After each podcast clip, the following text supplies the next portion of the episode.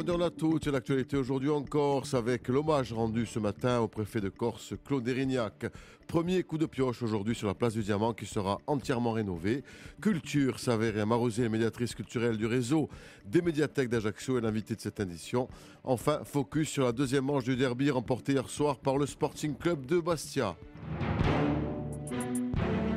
Nous commençons ce journal avec les cérémonies de la mémoire du préfet Claude Erignac qui vont se dérouler sur la place qui porte son nom.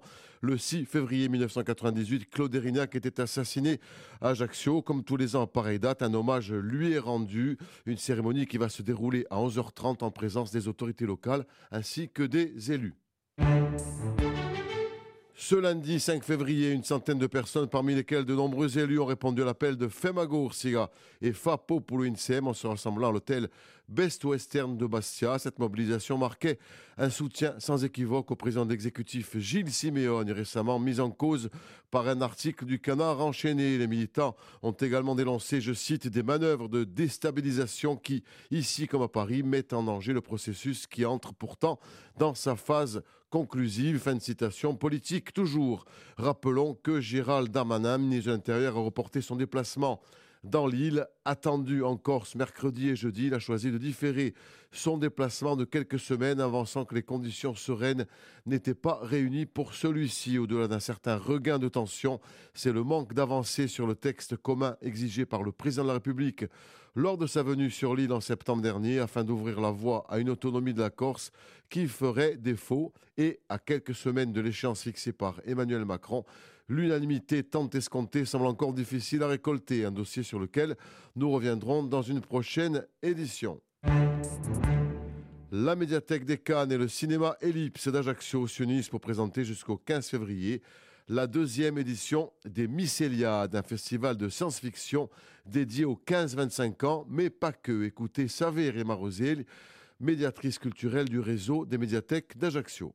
Alors ce projet est, né de deux associations. Euh, L'Image en bibliothèque est une association qui euh, promue euh, le cinéma donc dans toutes les bibliothèques et médiathèques en France. Et puis l'Agence nationale de développement du cinéma en région qui voulait en fait, suite au Covid, créer un festival de science-fiction pour ramener les plus jeunes, les 15-25 ans, auprès des cinémas et des médiathèques autour de la, science-fiction. Et ça s'est baptisé les Mycéliades. Ils ont donc choisi dans chaque point des structures pour représenter ce festival et nous avons été euh, choisis euh, la médiathèque des Cannes et l'Ellipse pour représenter la Corse. Pourquoi cette thématique euh, plutôt qu'une autre? Parce que la science-fiction est un élément porteur. C'est aussi un moment aussi pour se projeter aussi dans l'avenir, imaginer. on a besoin de rêver aussi ou d'être interpellé. Et la science-fiction est quand même le médium le plus facilitateur, en tout cas, de ce genre de thématique.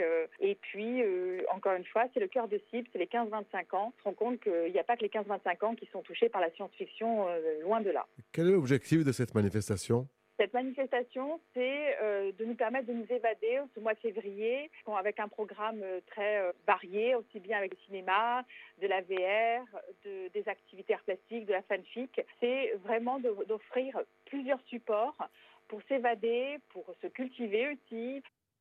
Savé Réma Rosé, qui était notre invité ce matin à 7h40, une interview que vous pouvez retrouver ce soir à 19h12 et qui est disponible en podcast sur nos pages Facebook, Twitter ainsi que sur notre site internet rcf.coursiga.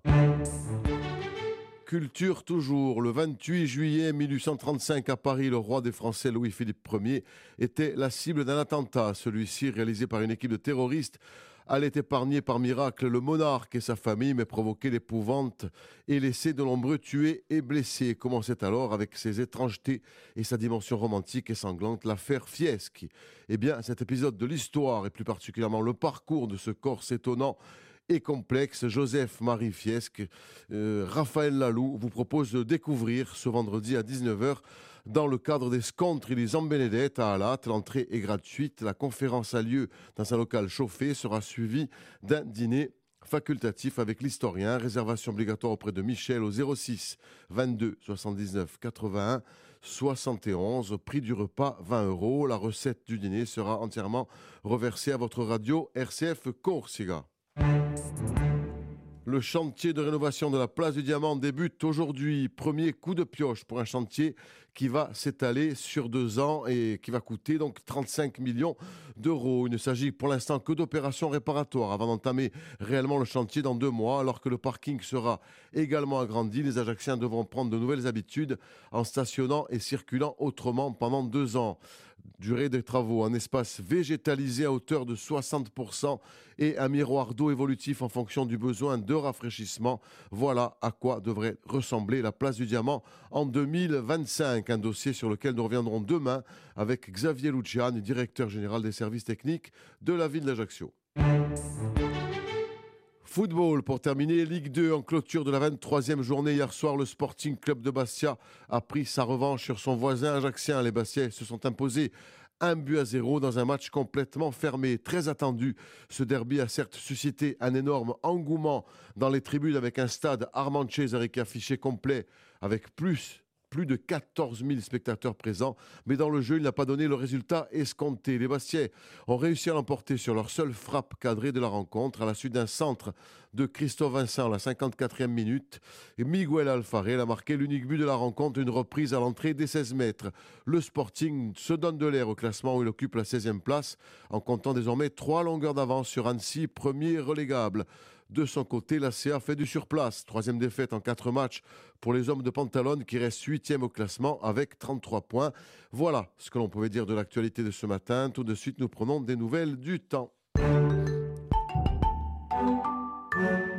La météo avec ce matin, ciel voilé sur la Balagne et la région de Cervione et l'Altaro, que les nuages seront plus nombreux sur le Grand Ajaccio, le Sartenay et le Cap Corse. Enfin, du brouillard est annoncé sur le Cortenay et la région de Porto Vecchio. Dans l'après-midi, le soleil va percer et seule la façade orientale gardera un ciel chargé.